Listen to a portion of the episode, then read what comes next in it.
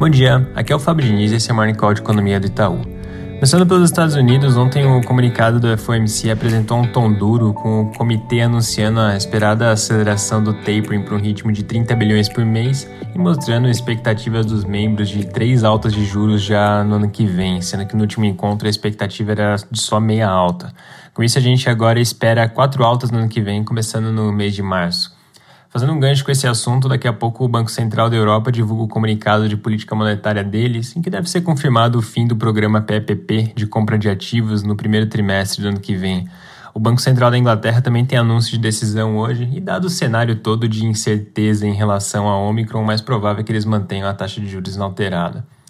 Também saiu o PMI da zona do euro. O PMI de serviços recuou para 53,3 em dezembro, em linha com a nossa projeção e um pouco abaixo dos 54,4 da medida das expectativas. Enquanto o PMI de manufatura permaneceu no patamar forte de 58, com alta no PMI da Alemanha, compensando o ligeiro recuo de alguns outros países, como por exemplo a França. Em relação a Omicron, conforme a disponibilidade de dados vai aumentando, tem se consolidado aquela visão que a gente tem comentado nos últimos dias, de que apesar de a nova variante ser significativamente mais transmissível, inclusive driblar uma boa parte da proteção das vacinas, ela traz um quadro mais brando quando comparado a, nova, a outras cepas. Uma outra questão que tem trazido um certo alento é em relação à severidade da doença em crianças. Logo que o surto começou, tinha um receio grande de que as crianças fossem de alguma forma mais vulneráveis a Omicron, mas agora com mais dados, felizmente parece que esse não é o caso. No Brasil, ontem a Câmara dos Deputados finalmente concluiu a votação das partes da PEC dos precatórios que foram modificadas pelo Senado. A Câmara manteve praticamente todas as mudanças que o Senado fez, a única exceção foi um destaque apresentado pelo DEM para retirar do texto a previsão de pagamento trimestral dos precatórios do Fundef. Então, concluída a votação na Câmara, o texto agora segue para a promulgação que está agendada para hoje.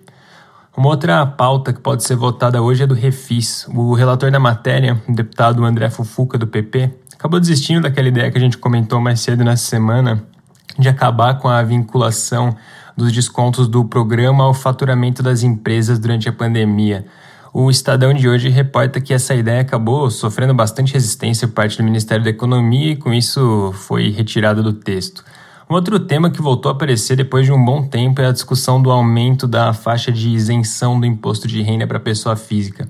Recapitulando, o senador Ângelo Coronel, do PSD, que vinha relatando o PL da reforma do imposto de renda que foi aprovada pela Câmara, acabou decidindo não ir adiante com o texto e, no lugar disso, ele apresentou um projeto em paralelo focando na, em levar a isenção do IR para R$ 3.300, que nas contas do senador levaria para uma perda de receita na casa de 35 bilhões. Dito isso, parece pouco provável a gente ver algum avanço concreto nessa discussão ainda esse ano, dado que as atividades legislativas já estão bem próximas do fim. Depois de hoje, os esforços do Congresso devem se concentrar mesmo na votação do orçamento do ano que vem, que deve acontecer inclusive na segunda ou na terça-feira.